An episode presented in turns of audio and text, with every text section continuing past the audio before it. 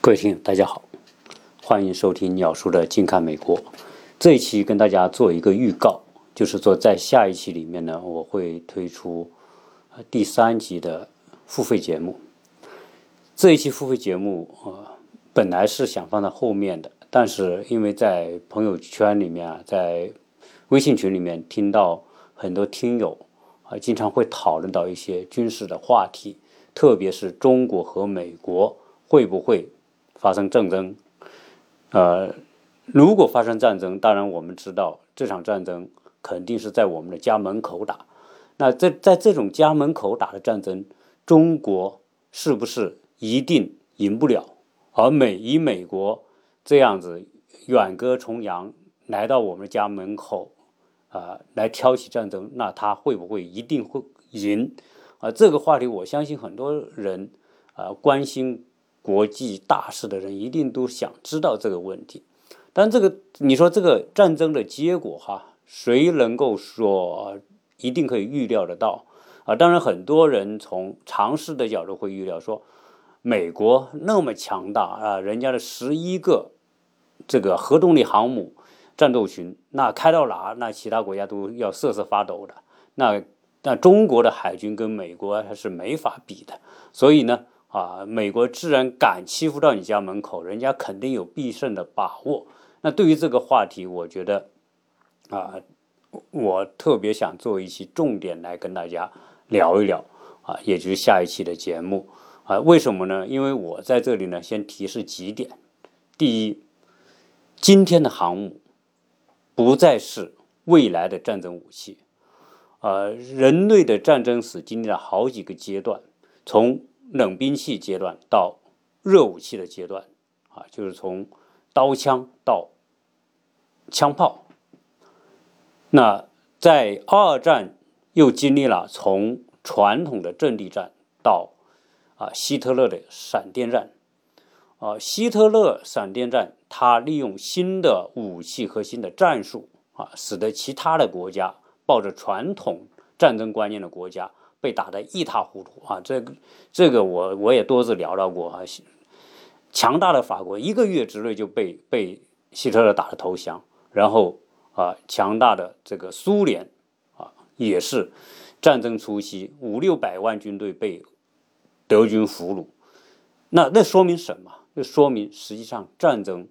它是分不同的阶段，以基于不同的战争思想和战争的这个武器。啊，是会发生变化的。那如果这一次美国真的要来到中国的南海挑起跟中国的战争，大家想一想，是不是还是按照原来的思维轨迹说啊？美国海军强大，海陆空人家科技强大，所以他一定可以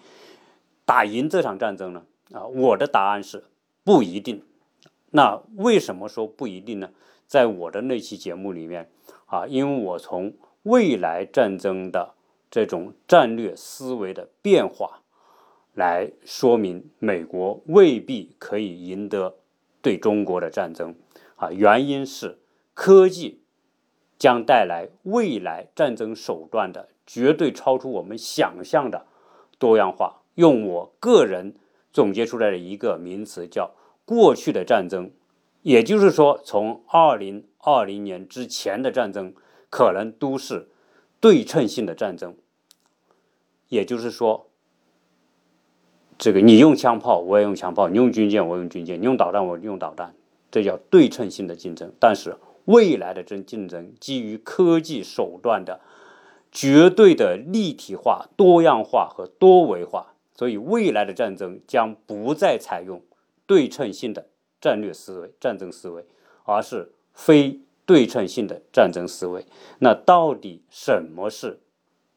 对称性战争和非对称性战争？为什么未来的战争，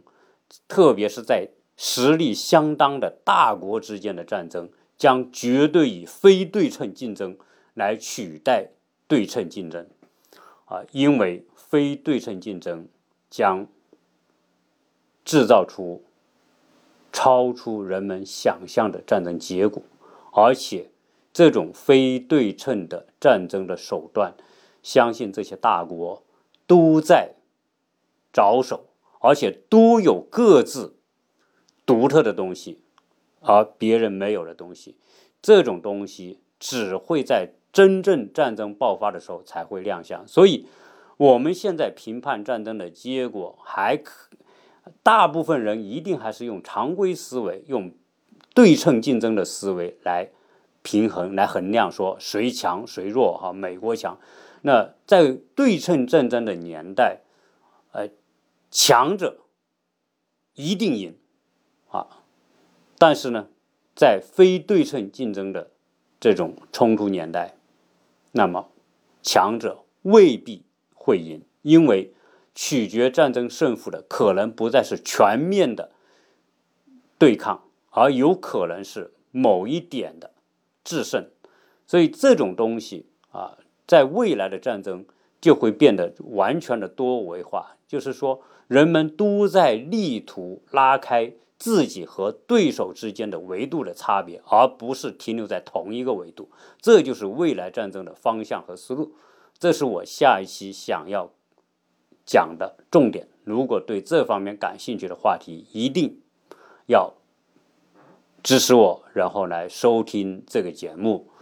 啊。我现在呢，对我的节目啊，当然更加投入，这也是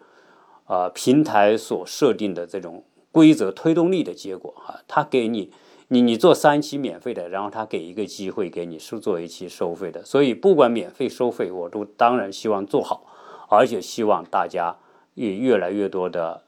点击和关注啊，越来越多的分享我的节目。我的节目基本上啊都是在我的工作室，也就是在我的一个地下室里面，在默默的耕耘着。啊，我从我的听友那里获得了很多的资讯啊，他们不管在群里面的讨论、分析等等，都给我很多的启发。啊，很多时候大家说，哎呦，鸟叔你谈的话题也很宽呐，好像是知识很渊博。好，在这里我要坦率的讲，知识渊博真谈不上。我也就是一个普通的人，那如果我说我做节目和别人有有某一点的区别，是因为过往我的学习成长经历所形成的思维方式和别人有一些不同而已。一个人的所谓的学习过程、成长和成熟过程体现在哪里？真不体现在说你记住了多少的知识啊，能够有多少的典故，能够讲出多少生动的故事。啊，记住多少的数字等等，这些都不是知识的重点。知识的重点是你有一个经由你自己大脑对事物的分析、理解和判断，这才是知识的本质。所以，呃，当你接触到不同的知识、不同的信息的时候，你有能力通过这些知识和信息进行自己的啊独立的分析。和理解，最后得出自己独立的一个认知和判断，那这才是啊学习的本质。所以，呃，如果未来我们群里面哈有很多的朋友，他们的小你们的小孩正在经历这么一个阶段，就是说从小学到中学到高中，甚至到大学，啊，那大家会发现。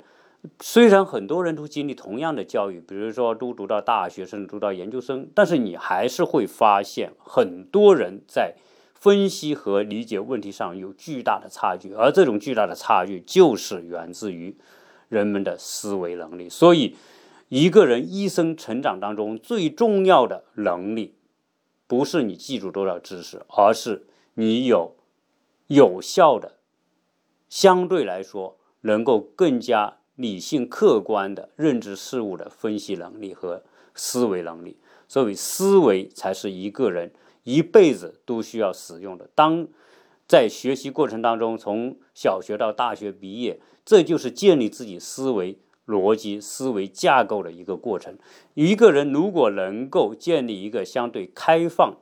而且呢，能够啊很强的关联的逻辑性的这种思维。那他对任何事情都会有一个相对来说比别人更加理性和客观的啊这个分析的这种思路和方法啊，所以思维才是最关键的。那我做的很多节目，啊，很多时候体现了我的思维。当然，我在这里也不能说我的思维一定会比别人好啊。我想我呃，只要是人啊，我的思维都有局限，所以我的很多节目也会被很多听友啊提出很多的这种问题啊，或者是提出不同的看法。我觉得这都很正常啊。任何人，我们现在的大脑都是有很大局限性的，我们只能。考虑和认知到一事物的一些啊局部，而不可能百分之百的全部，所以相对而言，只能是说啊，谁可能是你的面更宽，你的思维的维度更多元化啊。如果你为什么有些人老是在呃群里面跟别人抬杠较真啊？这这在我们的这种啊朋友圈里面经常会出现这样的人，他觉得特别较真。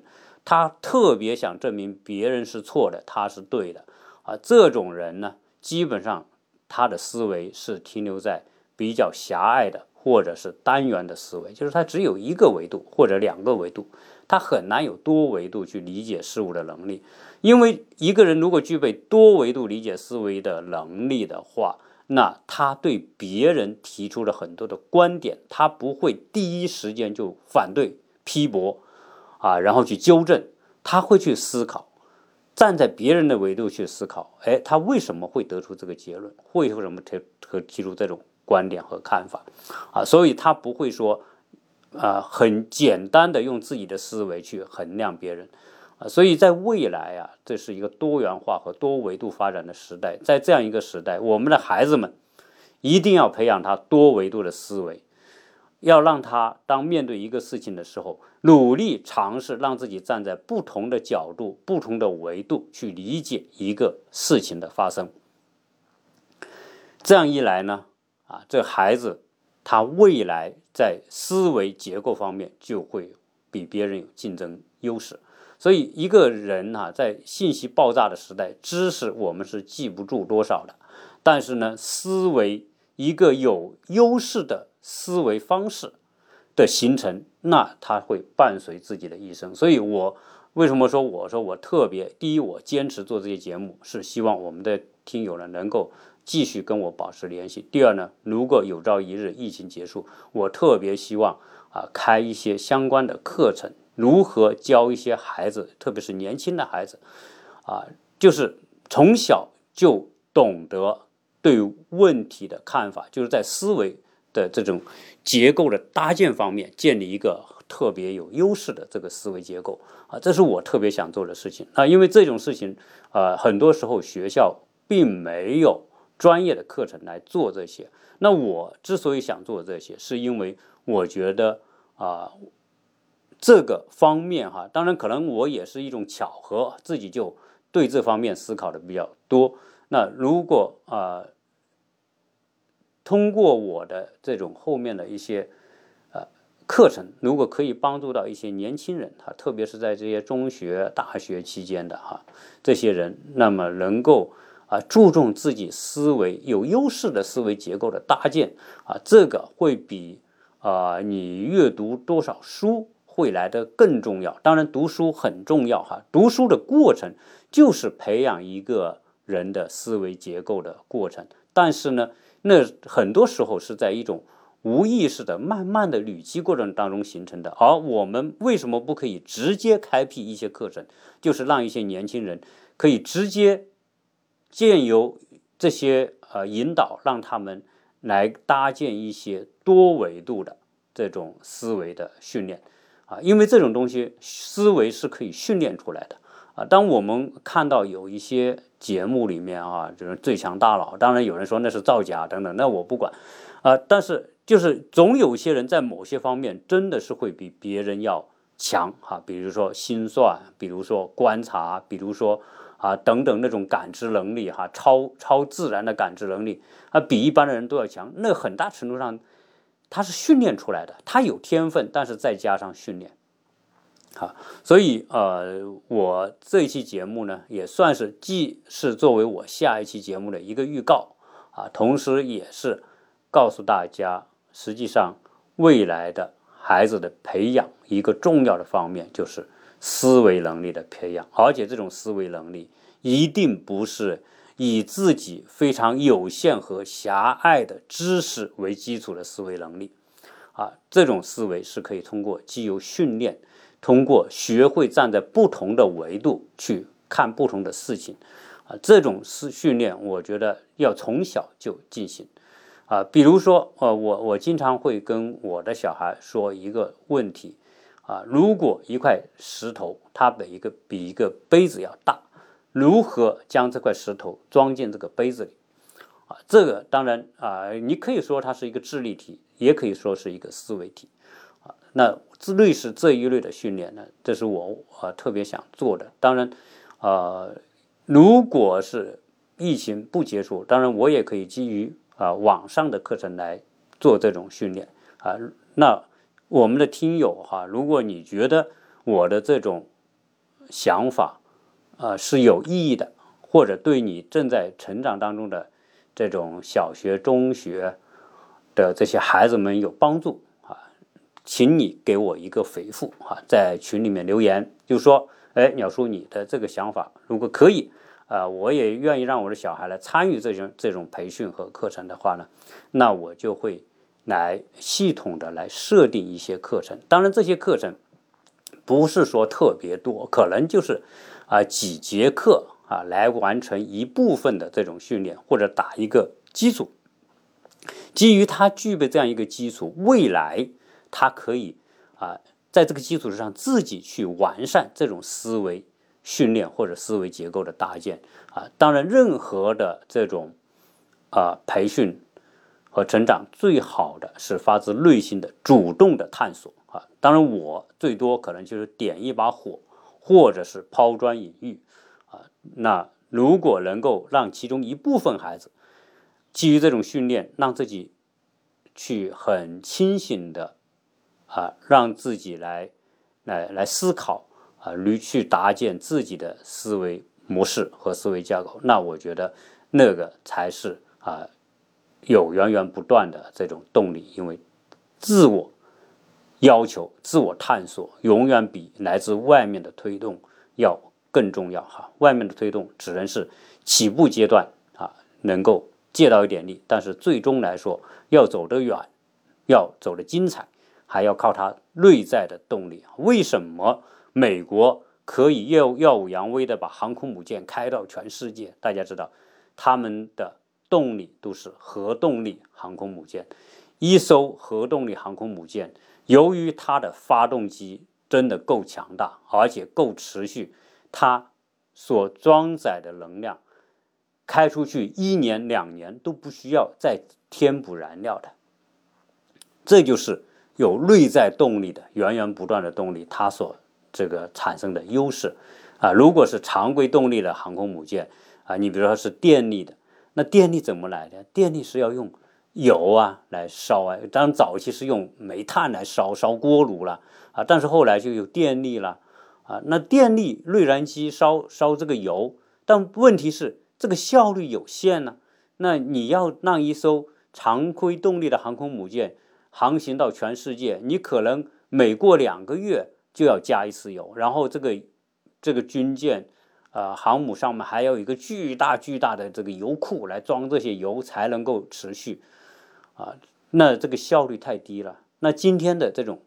这个核核动力的航空母舰，那它用的是新型的燃燃料、新型的这种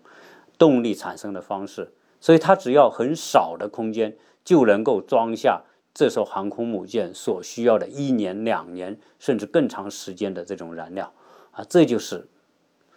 动力方式的革命带来的变化。那孩子们未来也是一样，他要走得远，走得精彩，啊，建立一个最有独特思维方式的这样一种能力啊，这是他们最重要的啊。所以这一期节目呢，啊，可以说算一期节目，也可以说算一期预告，希望大家能够支持啊我的付费节目。呃，付费节目你们支持的越多，确实我的动力就会越大啊。人确实很多时候呢，啊是需要某一种环境和动力来驱动自己的。好，这一期呢跟大家聊这么多，谢谢大家的支持，谢谢大家收听。